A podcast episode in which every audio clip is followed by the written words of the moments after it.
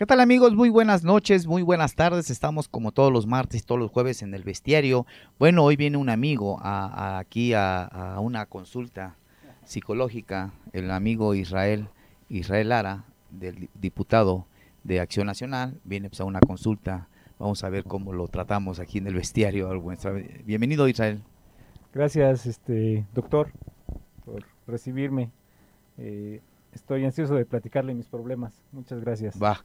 Bien, vamos a trabajar. Antes de entrar, eh, vamos a hablar de los retos del PAN, de lo que ha hecho también Israel Lara como diputado local. Él es diputado suplente, ya es diputado, eh, diputado titular después de la licencia que solicitó Omar Milton López Avendaño, que se fue de candidato al Distrito 7 eh, por una alianza de partidos. Bueno, ya lo regresó al cargo y asumió el cargo Israel Lara y él está a cargo. Pero bueno, antes de iniciar, vamos, hay, hay una nota que me ha llamado la atención este día que la Asociación Civil Coordinadora Nacional de la Sociedad Civil CONASO, que, que, preside Domingo Meneses, presentó este día una denuncia ante la Fiscalía Especializada en Combate a la Corrupción contra 16 diputados locales, los beneficiarios y el dirigente sindical del 7 de mayo, Edgar Tlapale, por hechos probables constitutivos del delito. Recordar que los diputados locales, bueno, se repartieron... Eh, más de 20 plazas eh, fueron asignadas a, a sus esposas, ex esposas, hijos, sobrinos, de todo, de todo, también personal de ellos y eso ha generado pues mucha polémica, mucha polémica en torno de los diputados que se van de esa legislatura a la que pertenece Israel. Pues Israel, buenas noches, esa información que se ha generado este día del Congreso de Tlaxcala, ya habíamos platicado sobre el tema, que es un tema que a ti no, no te compete, dices tú que no fuiste beneficiado de este tipo de acciones. Eh, sí, eh, esa plática que tuvimos hace unas horas así, este, tras bambalinas, efectivamente, eh, pues mira, eh, habemos algunos diputados que no tuvimos este eh, que ver con el asunto de la basificación. Hay algunos otros compañeros en los que tampoco eh, aparecen sus nombres, pero yo soy uno de ellos, no tengo ni, ni familiares, ni conocidos, ni recomendados que hayan este, tomado estas bases. Entiendo que no son bases de nueva creación. Estos lugares se crearon en la legislatura este, hace dos legislaturas, que sería la 61 y la legislatura 62, prescindió de ellas, entonces empezaron un, un curso legal, el cual este, pues la justicia falló a favor de, de los trabajadores y en un este, acuerdo que se logró entre el sindicato y el Congreso con el desistimiento de la de la demanda, la cual ya era multimillonaria, este, acordaron este, reintegrar esas bases que pues ya estaban ahí, ¿no? Solamente fue darle el curso o la alternativa era pagarles hasta los, los trabajadores la cantidad que era muy muy alta. Bueno, ha generado el tema la polémica porque han sido asignados pues familiares de los diputados, que es lo que ha llamado la atención. Eh, podríamos decir si no, que no es ilegal a lo mejor porque eh, han cumplido con el perfil según los diputados, pero bueno, ha generado la polémica que al menos uno de los diputados pues se lleven cuatro o cinco plazas y esposas, hijos, eh, diputados incluso incluso de tu partido que también asignan a sus hijos, entonces creo que ahí es lo que ha generado el tema, ¿no? Bueno, eh, por un lado, este, cuando tocamos el tema, eh, yo preguntaba cuáles habían sido los criterios por los que se hizo esa asignación de plazas no nos los quisieron compartir, se negaron a decirlo, dijeron que ellos este, ya habían hecho la asignación y no iban a, hacer comentarios al respecto. Y por otro lado, el, el tema más preocupante es este eh, los recursos que se les destinan a cada una de las bases, el cual nos tiene en, en situaciones, este, pues nuestras finanzas no están los más óptimas posibles que pudiera darse, ¿no? Derivado de esto, que fue pues un golpe fuerte económicamente hablando. Eh, por el lado de, los familiares de los diputados que mencionas, yo entiendo que la, propuesta la hizo el sindicato, el secretario general hizo la propuesta de quiénes eran los que se iban a integrar. Desconozco cómo hayan sido el, mecanismo por el cual este, nombraron a las personas que están. Y pues bueno, como te decía, eh, vemos algunos compañeros diputados que no tuvimos nada que ver en la asignación de, estas plazas. Bueno, pues es un tema que ya corresponderá si, si son legales o no son legales. Ya creo que habrá autoridades competentes, es que en ese caso ya hay una denuncia. Bueno, ya corresponderá a las autoridades competentes. Israel, bueno, hoy vamos a hablar de un tema interesante para ti, para tu partido. Acción Nacional se, se enfrenta a la renovación. A nivel nacional el reto viene una, una tlaxcalteca que es Adriana Dávila Fernández eh, diputada federal en, estos momentos, ha sido senadora, dos veces candidata a, gobernadora eh, por el Partido Nacional en Tlaxcala y hoy está luchando por la dirigencia nacional del partido. Y bueno, ha habido un, resolutivo del, Comité Ejecutivo Nacional para que sea una mujer la que ocupe la, dirigencia del partido, luego que había pues muchos hombres también moviéndose, hoy eh, se perfilan mujeres y creo que en esos momentos ya empezó, ya empezó, ya, ya empezaron a moverse los grupos, ¿no? Hemos visto por ahí a varias personas. ¿Cómo ves e, este escenario? Bueno, son dos temas los que tocaste, Edgar. Este primero sí. Eh, un poquito este, pegado eh, primero, eh, son dos temas los que tocaste. Eh, en primera instancia, efectivamente, a nivel nacional, Adriana Dávila ha iniciado su participación, iniciaron ya este, recolectando las firmas que, requieren. van a ser 27 mil firmas por aspirante para poder este, registrarse como candidata a presidenta nacional de nuestro partido. Eh, a mí me da mucho gusto en primera instancia que esté participando Adriana, es Tlaxcalteca, yo soy Por ahí buscamos una foto de Adriana Dávila eh, Fernández. Yo sé que este he sido testigo del esfuerzo que le ha puesto eh, en nuestras campañas. Eh, la sociedad ha optado por, por otras ofertas políticas, pero en esa instancia pues, Adriana ha entregado todo. ¿no? Y creo que en su representación que, que ha sido las senadurías y las diputaciones, eh, me parece que ha mantenido posicionamientos muy claros en frente del presidente. La verdad, el nombre de Adriana Dávila entre el panismo a nivel nacional es reconocido porque pocos panistas alzan la voz como ella lo hace. Son malinchistas los panistas en Tlaxcala porque hay de todo ¿eh? en la Viña del Señor. Hay quienes la critican, la acusan de que es una política que siempre ha sido por la vía de la representación proporcional, incluso hay, quienes dicen, oye, ¿a poco hay dirigencias nacionales de, de, pluris, no? Y creo que nadie es profeta en su tierra, es cierto, a veces los propios panistas eh, son los que se comen entre ellos, creo que los ha llevado a, las derrotas, recientemente vienen de una derrota electoral, perdieron la gobernatura en alianza, una alianza que nunca cuajó, creo, eh, a la gobernatura de Tlaxcala, de cinco partidos, entre ellos el PAN. Entonces creo que por ahí viene. ¿Qué, qué pasa con los panistas en Tlaxcala? Bueno, mira, no es privativo del PAN el tema de, los desencuentros que tenemos. En, primera instancia, esto sucede en política. Eh, Adriana es una compañera que por su tiempo en, el, en los puntos más altos del partido sufre un desgaste, pero ese desgaste lo tienen nuestros liderazgos. Eh, Adolfo, José Gilberto, hoy presidente, este, en su momento Aurora, sufrieron e, ese desgaste, ¿no? Hoy, por ejemplo, nuestro liderazgo emergente, que es Julio Hernández, que va posicionándose, pues goza de una frescura, está retomando o tratando de penetrar al partido y digamos que no tiene ese desgaste que tienen nosotros en cuanto a Adriana. Eh, yo no sé si todos los compañeros este, panistas que hay en el Estado eh, puedan ver la, la oportunidad que tenemos al proyectar a una política tlaxcalteca hacia la dirigencia nacional, pero este me queda claro que es muy diferente tener a un compañero del Partido del Estado ahí en el CEN a tener a un compañero como lo es Marco Cortés que sinceramente no tiene un interés no por Tlaxcala, sino por lo que pasa al interior de la República en el partido.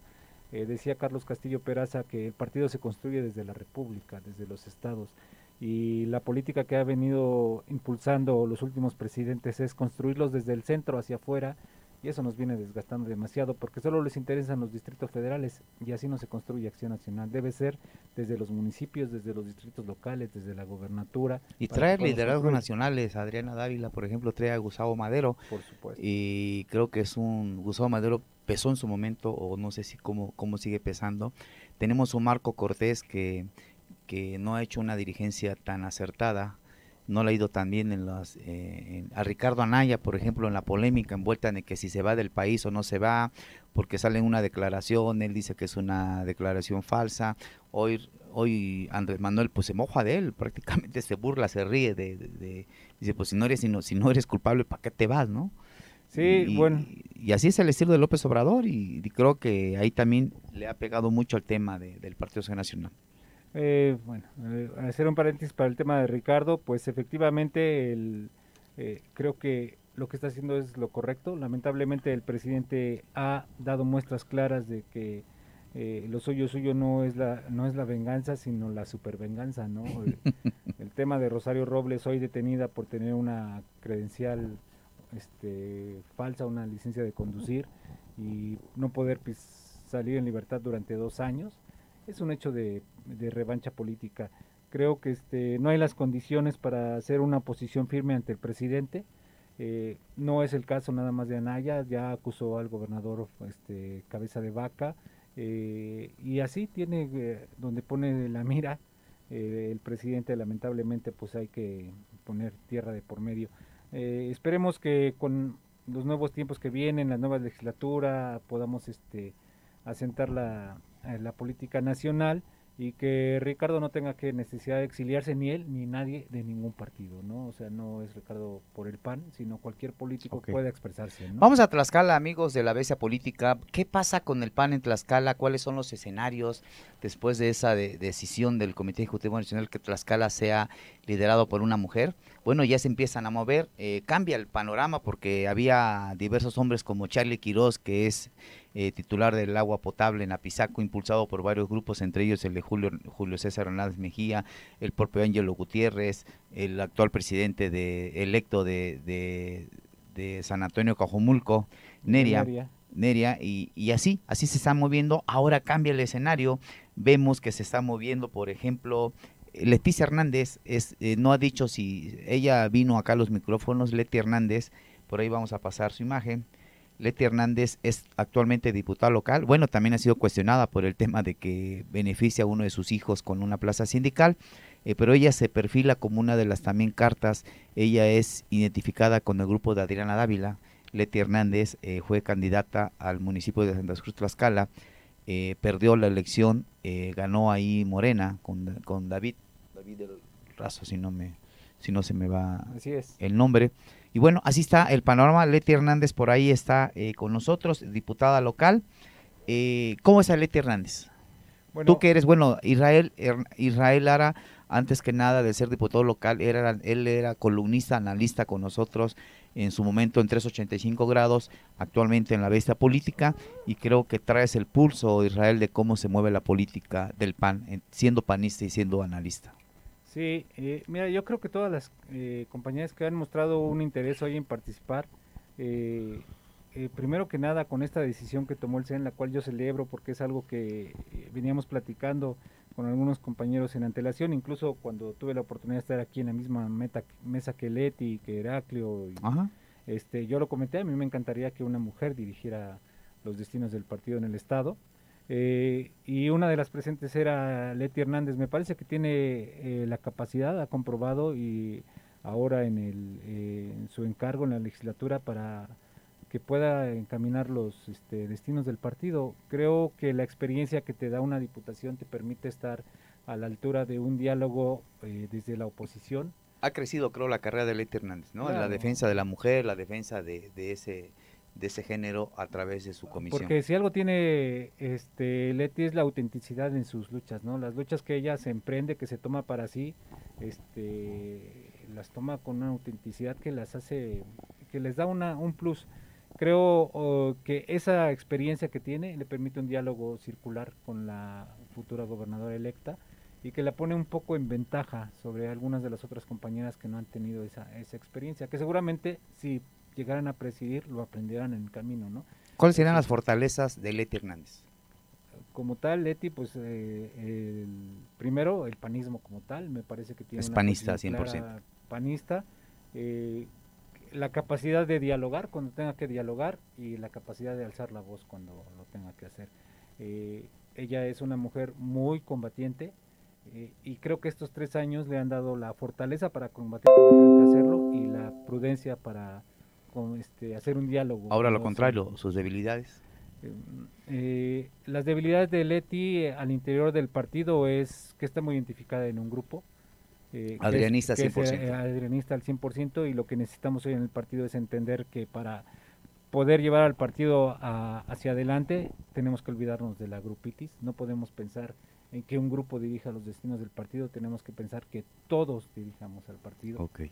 Y creo que esa es la mayor debilidad que tendría. Vamos con Lilia Caritina Olvera. Coronel. Ella fue alcaldesa de Nanacamilpa, la vamos a ver en pantalla. Ella es actualmente diputada federal plurinominal eh, por la cuarta circunscripción. Llegó eh, a propuesta del Comité Ejecutivo Estatal. Es diputada federal, fue, ha sido diputada local, tesorera del Partido Acción, del Comité Ejecutivo Estatal Acción Nacional. aunque no se ha mencionado con mucha profundidad que pueda ser, eh, podría ser ella una de las cartas que puede impulsar el actual presidente eh, José Gilberto Temolsi Martínez.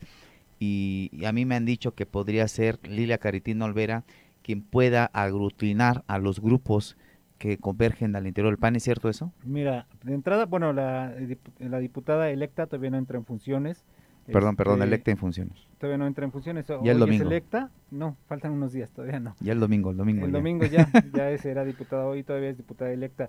Este, mm, eso, ella no tiene tanto arraigo en la militancia como, como pudiera, pudiera tenerlo.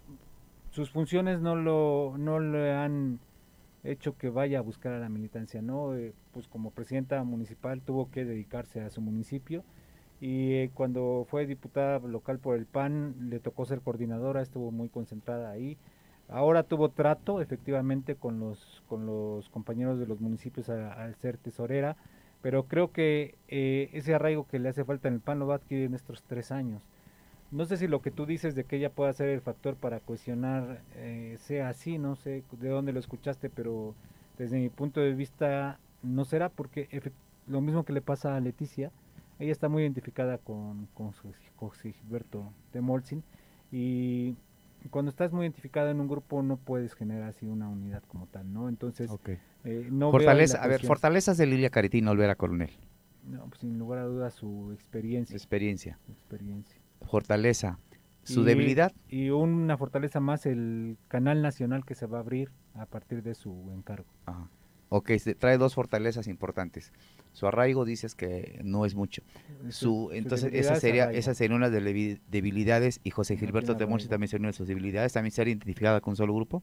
Eh, identificada con un solo grupo. Al final un liderazgo como tal no es una debilidad porque es un respaldo en base a militancia de la que vas a partir como votos, ¿no? Lo que te debilita es que no no es tan fácil que vayan contigo porque te identifican a, bueno, pues tú eres afín a tal. Es que todos traen grupos, digo, sería algo, no sé. Sí, claro. Pues, pero vamos, ok. Vamos con Miriam Martínez. Ella es, ¿qué es? Esa es la buena pregunta. Militante. Militante del Partido San Nacional. Ella ha trabajado pues, incluso en la oficina del diputado local Omar Milton. Y bueno, tenemos que decirlo, es esposa del alcalde electo de San Pablo Petatitlán, Ángelo Gutiérrez, quien también la apoya y tengo entendido que está haciendo, va en fórmula, podría ir en fórmula con Charlie Quiroz como secretario general. Charlie Quiroz era uno de los fuertes aspirantes eh, con el resolutivo del Comité Ejecutivo Nacional, pues te quedó fuera de la jugada, bueno, se puede ir a la Secretaría General del partido y Miriam Martínez podría ser la que encabece esa fórmula. Por ahí hemos visto que trae el apoyo de Julio César Hernández Mejía, eh, trae el apoyo pues, de Charlie Quiroz, trae el apoyo de Neria, del alcalde de San Antonio Coajumulco, trae el apoyo... Mm, Yo creo que el apoyo más importante que trae Miriam es el de Pablo Vadillo. Y de Pablo Vadillo, que es el alcalde electo de, de Apizaco, quien va a asumir también en unos días. Por así está más o menos esa radiografía de Miriam Martínez, la tenemos ahí eh, en... Se me hace una mujer inteligente, eh, la he tratado, la se me hace una mujer inteligente, y bueno, veremos cómo va Miriam Martínez. ¿Cómo ves a Miriam Martínez? Mira, yo te voy a decir, cuando yo platicaba con los compañeros la necesidad que teníamos como partido de abrirle el espacio a las mujeres, eh, comentaba con ellos que valía la pena que hiciéramos un esfuerzo y nos dirigiéramos al CEN de manera escrita, solicitando este, que, que a Tlaxcala lo siglaran para mujer. Eh, uno de mis ejemplos que ponía, entre otros, porque ponía de ejemplo a Elvira, Elvira Salado, a Nancy, Cuautencos, ponía a Miriam Martínez como ejemplo y cuando yo me expresaba de ella les decía, mira, Miriam es una mujer muy inteligente, es analítica, es estratégica, eh, sabe hacer campaña, es operativa. El problema que tiene Miriam en ese momento es que no la conocemos, no es visible no es visible porque precisamente es esposa de Ángelo y entonces lo acabas de decir, es esposa de Ángelo y cuando hablas de Miriam dices es Ángelo. Entonces ahora que tiene la oportunidad ya de salir como tal, creo creo que esas son las que te acabo de decir, sus fortalezas, todas las que te digo. Este, así como ella y otras compañeras que pudieran, okay. Sus fortalezas de Miriam, ¿cuáles serían? Te les acabo de decir, es estratégica, analítica, inteligente, operativa. Y trae más o menos eh, como cinco liderazgos ahí, porque Pablo Badí es un liderazgo, Julio César es un liderazgo, eh, Ángel lo podemos decir que es un liderazgo también al interior. El, y Miguel Ángel Neria. Y Miguel Ángel Neria, que es otro liderazgo que acaba de ganar también la, la, presidencia de, San Antonio Cajumulco. Y bueno, esperemos que ella no se vaya a amarrar, ¿verdad? Sí, por supuesto, el, el grupo de compañeros que la van a impulsar es una fortaleza muy importante. ¿Ahora su este, debilidad? Eh, primero, eh, es poco conocida. Poco conocida, Miriam Martínez. Eh, segundo, Ángelo es una cuestión dual, así como es este es este fortaleza, a su vez es debilidad, porque entra en un en un escenario de crítica, ¿no? Es esposa de un alcalde. Y eso pues no, no, no se puede desprender de ello. Pero yo creo que la principal debilidad que tiene Miriam en estos momentos, así como están las cosas, es la Secretaría General que están impulsando. Pero no miren que se divorcien, ¿no? Eso no estaría mal. y así este, ya se acaba el... claro. ah, no es cierto, la Secretaría General... Saludos a Miriam. Porque, eh, pues, bueno, Charlie es mi amigo, es mi amigo personal, pero me parece que están equivocando su estrategia. Es un grupo que pretende dirigir al partido, no puede dirigirlo, yo lo, yo lo dirijo. Tiene que, te lo dije, tiene que aperturarse para todas partes. Y cuando tú le presentas a la militancia una oferta de Apizaco para el mundo, pues es Apizaco para el mundo. Y no le da apertura a los otros integrantes, a los otros liderazgos de, proponer, ¿no? De decir, bueno, yo te acompaño Miriam, pero me interesa participar en la Secretaría General. Hoy como están, está cerrado a Pisaco. Podríamos decir lo que se ha mencionado en los círculos panistas, que no, no, no sería la presidenta Miriam, sino el presidente sería Charlie Quiroz. Mm, no, yo creo que este Miriam es una mujer con mucho no se dejaría manipular ni controlar. Con mucho carácter, me parece que sí, sí está muy bien cimentada en ese aspecto. Bueno, vamos a invitar, seguramente vamos a invitar a los aspirantes. Ahí está la invitación abierta y creo que es una rica charla, eh, Israel, con un hombre inteligente eh, como eres. Me, siempre me ha gustado debatir contigo. A veces no estás de acuerdo en muchas de mis cosas, ni yo estoy de acuerdo contigo también a veces, pero hemos coincidido en una amistad hace muchos años, hemos trabajado juntos. Eh, también por ahí con Miriam Martínez, ser esposa de un presidente municipal electo que va a tomar ya protesta en pocos días eh, un hombre polémico como Ángelo Gutiérrez, que ha estado involucrado en, muchos temas, se ha ido a amarrar para eh, cuando no fue candidato a diputado, no se la dieron que le tocaba y creo que por ahí hubo una asamblea que no le benefició. Fue a senador. A senador, se fue a amarrar, entonces generó mucha mucha polémica. Hoy tiene la oportunidad que sea su esposa la presidenta del partido, pero también por ahí comentábamos, eh, a lo mejor lo que se ha dicho en círculos políticos, la tentación de un gobernadora, de una gobernadora, meter la mano en un partido, presionar a través de un presidente municipal, también se puede dar ese, ese escenario como se puede comentar. Claro, el tema es, este, yo creo que cualquier alcalde que tenga a su esposa como dirigente de su, de su partido, eh, pues le ponen un riesgo, ¿no? En cuanto a la posibilidad que tiene un gobernante de otro partido, que va a ser el caso en Tlaxcala, de poder ayudar a ese municipio de una u otra forma con obra pública y la tentación en la que caes de corresponder. ¿no? Ahí te, pone una obra, ¿no? Es un riesgo. pues así como suena. Así es, un riesgo. No, no, no quiere decir que lo vayan a hacer. Lo que quiere decir es que el riesgo está latente. Y no quiere decir que sea Ángel o Miriam. Quiere decir que sería con cualquiera. Y no es privativo del PAN. Si eh, este Nueva Alianza, la escala lo hace, eh, con un dirigente así o si el PT, cualquier partido que tenga esas circunstancias está en eso. Y además tenemos, debemos recordar que Miriam, eh, podríamos decir que en estos momentos podría ser una de las cartas fuertes por el hecho de los que los grupos que se reúnen, que en su momento ellos eh, tienen el, el, partido en su poder en estos momentos cuando hacen ganar a José Gilberto Temorsi Martínez sobre el grupo de Adriana Dávila, sobre el grupo de de Adolfo Escobar, sobre el grupo de... Bueno, nosotros fuimos con Ángelo Gutiérrez. Con Ángelo, ¿no? Con Gilberto Temol, y, y, entonces, y ahora se da un escenario diferente, ¿no? Que onda a ver si José Gilberto se une a estos grupos o esos grupos se unen, va a ser, va a ser una decisión interesante.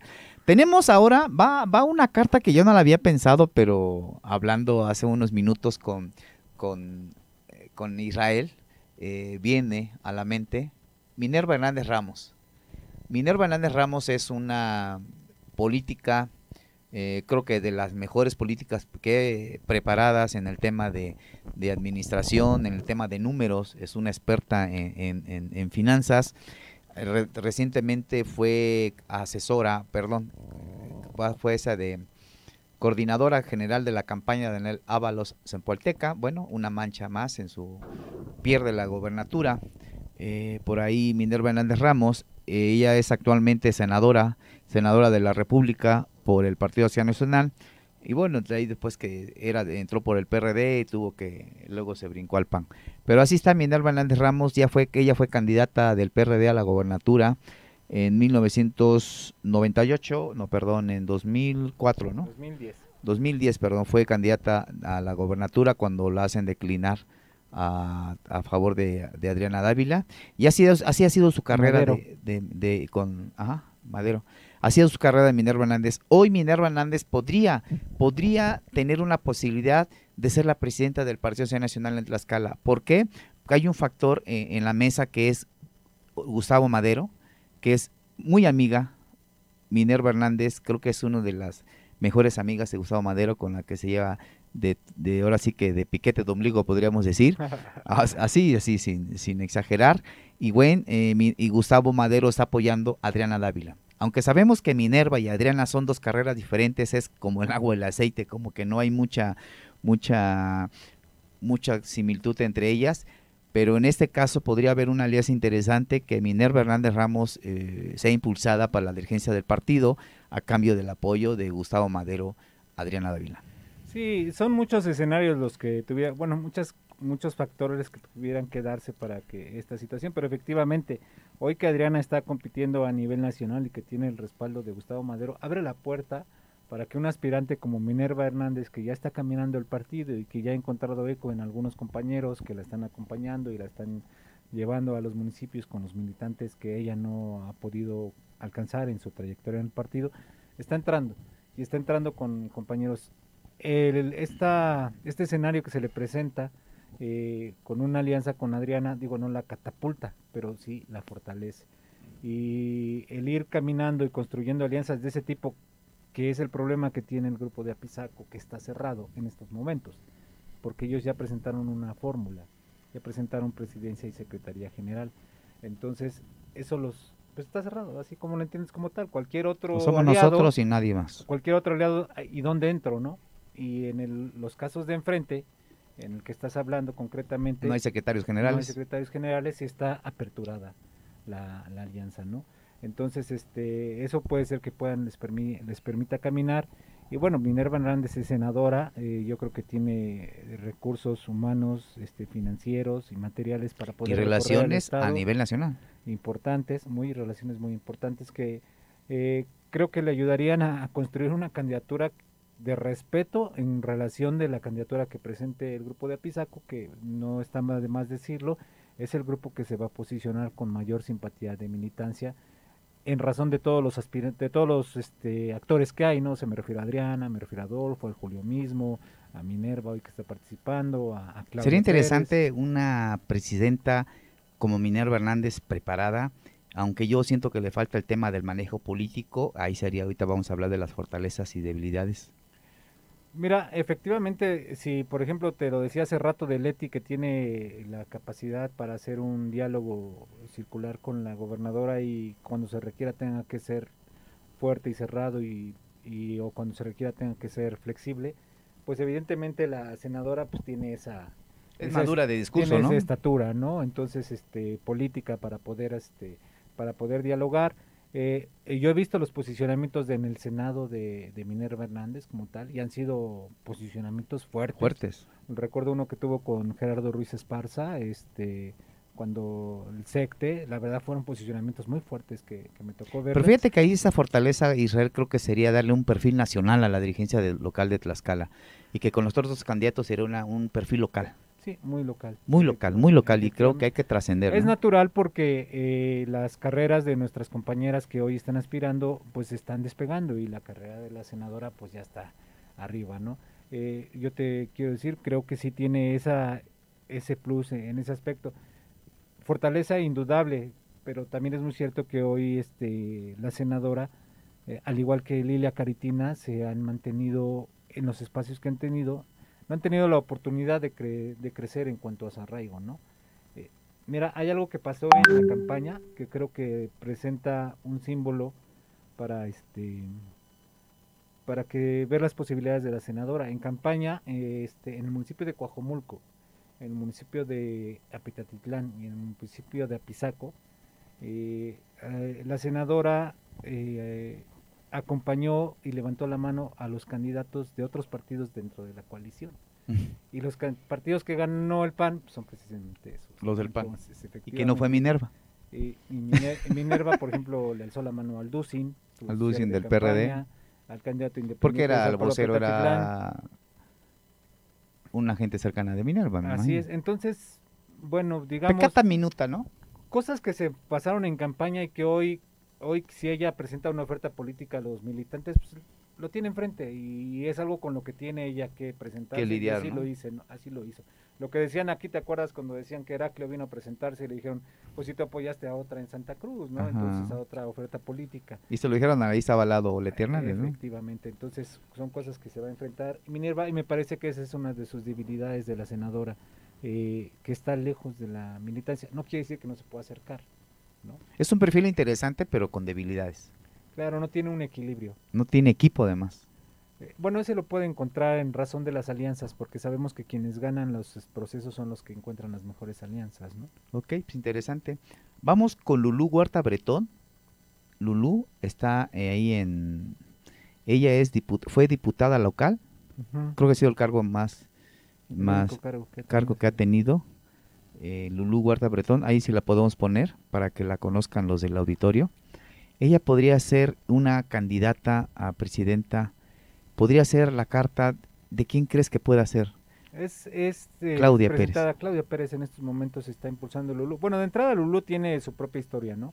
Ella es este bueno, don Víctor Fernández, que fue nuestro compañero en paz descanse. Que paz descanse, don Víctor. Este, su, esposo, su esposo, esposo, y este, a la par de, don Víctor, el Lulú construyó su... Y su esposo se fue a apoyar a Morena abiertamente, a Lorena. Lulú Huerta, ¿no? Eh, no lo recuerdo, no tengo presente si hizo o no hizo algún pronunciamiento ella en razón No, no, no la tengo registrada. Lorena. Pero ella construyó paralelamente su, su historia en Acción Nacional, tuvo la oportunidad de contender a una pluri en militancia cuando ganó José Gilberto en el 2013. No gana ella, queda me parece en tercer lugar, eh, pero el grupo de Adriana Dávila que tenía mayoría en el, en el partido en esos momentos cuando Sergio González era el presidente, la impulsa a la Diputación Pluri. Entonces entraron Ángelo en uno, José Gilberto en dos y Lulu Huerta en tres. Metimos tres preliminares en esa ocasión. Y ahí construyó, y efectivamente tanto Víctor, don Víctor Fernández construyó en la militancia, la verdad es que él hizo camino en Acción Nacional porque siempre quiso ser presidente, y, y Lulú también pudo hacerlo un poco paralelamente, ¿no? acompañándolo de alguna manera. Eh, no es alguien que se vaya a improvisar en cuanto a su contacto con la militancia, creo que ella tiene a dónde llegar sin problemas. Claudia Pérez, nosotros la conocemos cuando ella estuvo militando en Acción Nacional, pues incluso ganó una elección, a diputada federal, una elección interna. Eh, ya las cuestiones de las listas no le favorecieron y la mandaron hasta el lugar 11 o algo así, pero aquí en Tlaxcala ya ganó. Y ganó, con, ganó con ayuda, o sea, no Se fue de vacaciones un ratito del PAN, regresó, lo que dice, lo que dice. que ganó. Saludos, Claudia. Claudia Pérez, diputada federal por Morena, eh, va a acabar y bueno, ya fue candidata a la alcaldía de, Panis, de, la capital de Tlaxcala y no lo fue tan mal, ¿eh? quedó en segundo lugar, digo, a pesar de la ventaja que le sacó Jorge Corichi con el efecto de, de Morena y el efecto de Lorena Cuellar, porque Lorena Cuellar creo que su bastión es la capital del estado. Sin lugar a dudas. Sin lugar a dudas, creo que no le fue mal a, a, Claudia. Y además, este, el gobierno federal coincidentemente bajó algo así como 180 millones de pesos en apoyos a, en la capital. ¿Y no, le fue mal? Con ese dinero, pues Bueno, así está, así está el escenario. Uh, Israel creo que es un análisis interesante de las caras que podrían y quiénes son los que mueven los, los hilos eh, en el Partido Nacional. ¿Qué le queda a Acción Nacional en estos momentos? ¿Cómo ser en el discurso? Por ejemplo, hoy, hoy ayer creo que la gobernadora electa declaró que, iba a acabar con la pobreza en Tlaxcala. Ojalá. Habría que ver eh, cuál es el discurso, por ejemplo, de la oposición, de acuerdo a los números, si es posible, las promesas que haga un gobernador, una gobernadora electa, hasta dónde es. No hemos visto los partidos políticos, creo que ya por ahí José Gilberto Temolchi ya empezó a, a hacer algo de discurso político, al PRI no lo vemos en ese tenor. ¿Qué está pasando en este caso con el Partido Nacional? Bueno, este, primero antes de que, si me permites, antes de que concluyamos el análisis de los perfiles, eh, en mi entender, en mi punto de vista, hay una mujer que también este, tiene todos los méritos para, para ser presidenta de Acción Nacional, se llama Aurora Aguilar tiene un perfil importante a nivel nacional en el PAN. Hoy a ver si buscamos una foto de Aurora Aguilar. Hoy ella es este, directora del Instituto de Estudios de Géneros en, el Congreso de la Unión. Este, lleva legislatura y media ahí, no por nada puede estar legislatura y media en un lugar. Eh, fue diputada federal.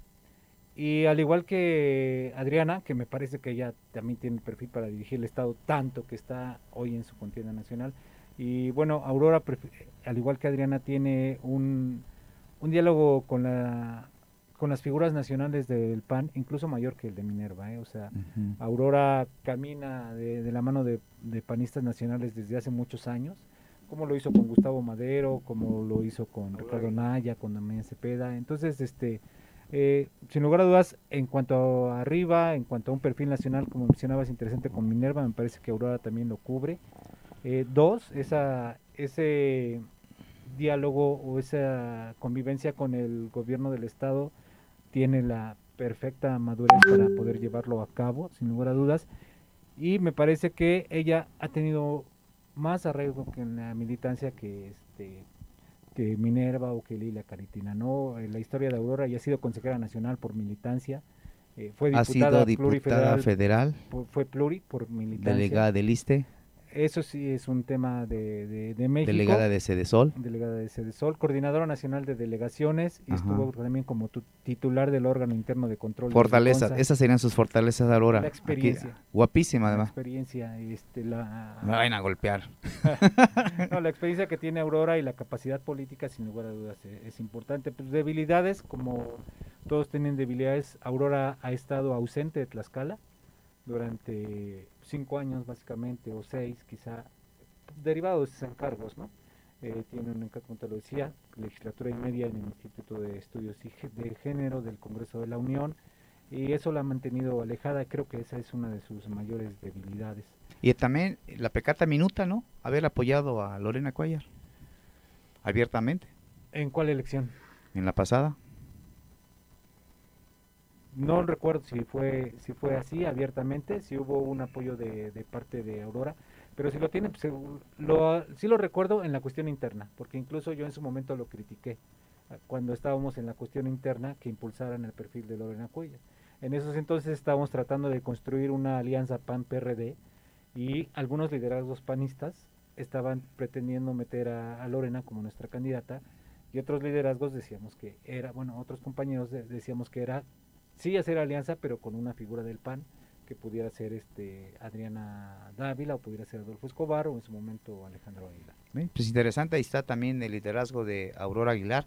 Le decían la jefa, ¿no? Cuando el equipo interno de Adolfo Escobar Jardines para la presidencia, le gustaban que le decían la jefa. ¿Cómo le decían la jefa a algunos militantes panistas, no? Yo sí le decía jefa porque fue mi jefa. este, pero en realidad ella vino, coordinó la campaña de, de Adolfo, digamos que la parte eh, aérea la coordinó ella y Damián junto con Pablo coordinaron la parte territorial de la campaña. ¿Cuántan los panistas, por ejemplo, Aurora Aguilar, eh, simpatizando a veces con otra? ¿Qué está pasando en el PAN, por ejemplo, Damián Mendoza abiertamente apoyando a Eloy Berruecos por el Partido del Trabajo en Santana? Lo han criticado por ese tema y, y Damián es uno de los panistas de arraigo, de, de, ahora sí que a nivel estatal y a nivel municipal y se le vio apoyando a otro candidato, lo vamos a invitar al buen amigo Damián Mendoza también, que venga acá a los micrófonos, se le vio apoyando a Eloy Berruecos, por ejemplo, y no a su candidato de, del PAN, ¿no? A veces es muy complicado lograr este desprenderte de, de, lo que tú estás construyendo. Eloy Berruecos participó en el proceso interno del PAN para ser candidato a presidente municipal y en esa participación interna que tuvo construyó con algunos compañeros de Santana y entre ellos este Damián Mendoza era uno de sus quien con quien más este lo impulsaba al interior.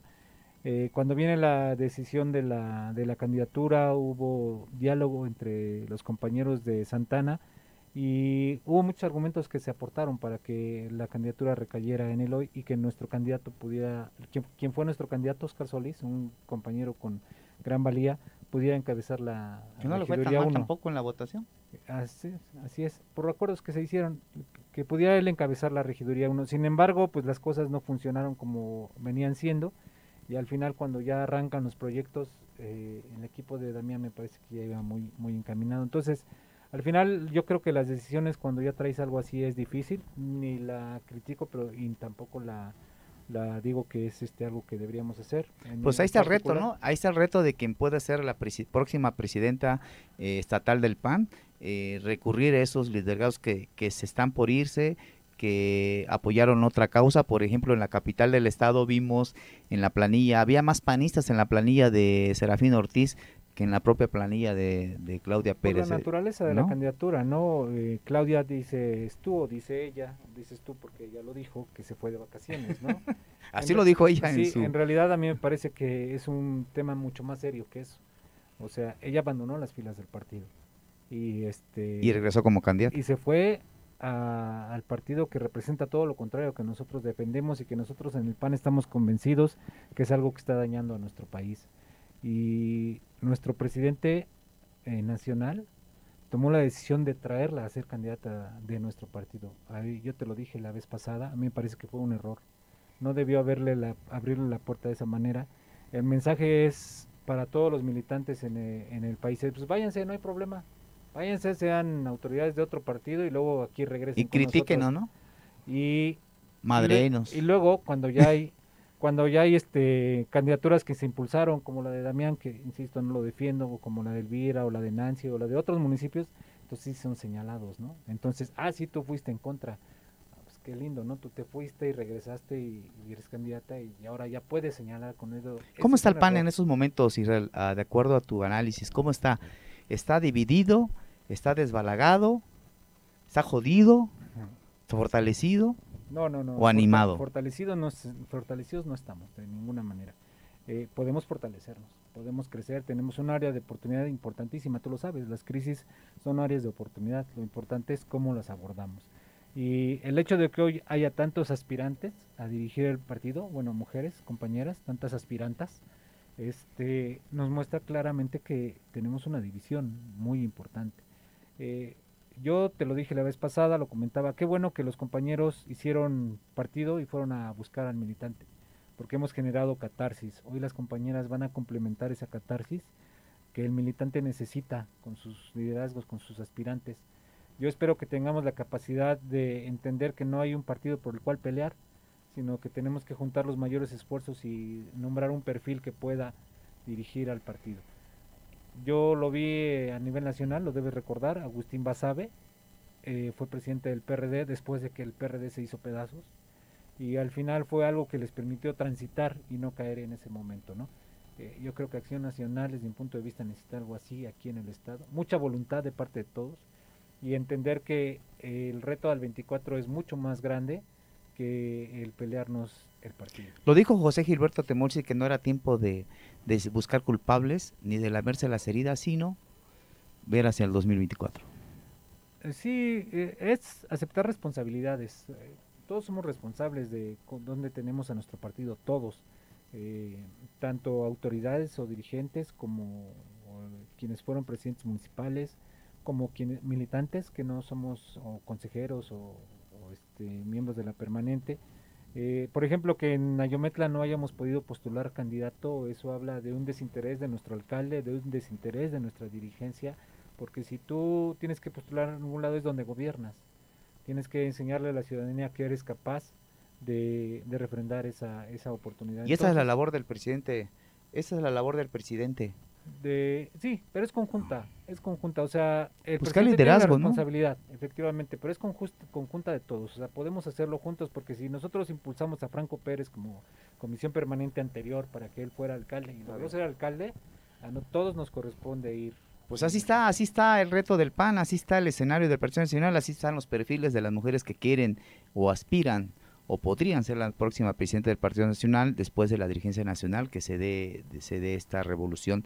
Amigos, pues hemos llegado, hemos llegado a este, a este final de este programa. Creo que ha sido una charla interesante, ha sido una charla de análisis. Creo que fue prácticamente el bestiario, el bestiario, como es, lo veremos mañana en la columna impresa, el análisis de este programa que hoy eh, nuestro amigo Israel nos ha ayudado, nos ha venido a dar luz en este, en esa situación Creo que es importante, es interesante el escenario de los partidos políticos y el PAN creo que ha sido uno de los partidos políticos importantes con un peso importante en la historia política del Estado y creo que los panistas tienen un gran reto, recuperar a su partido, fortalecer a su partido y bueno, van a tener solamente un diputado local, van a tener solamente tres presidencias municipales ganadas en las urnas, San Antonio Cajumulco, eh, son Apizaco, y San Pablo Petatitlán y por ahí que se le suma Istenco, tengo entendido, se le sumó Istenco a pesar que ganó por las siglas del PS, ¿no? Del Partido Socialista se suma a Acción. Entonces va a tener cuatro partidos, cuatro ayuntamientos, un diputado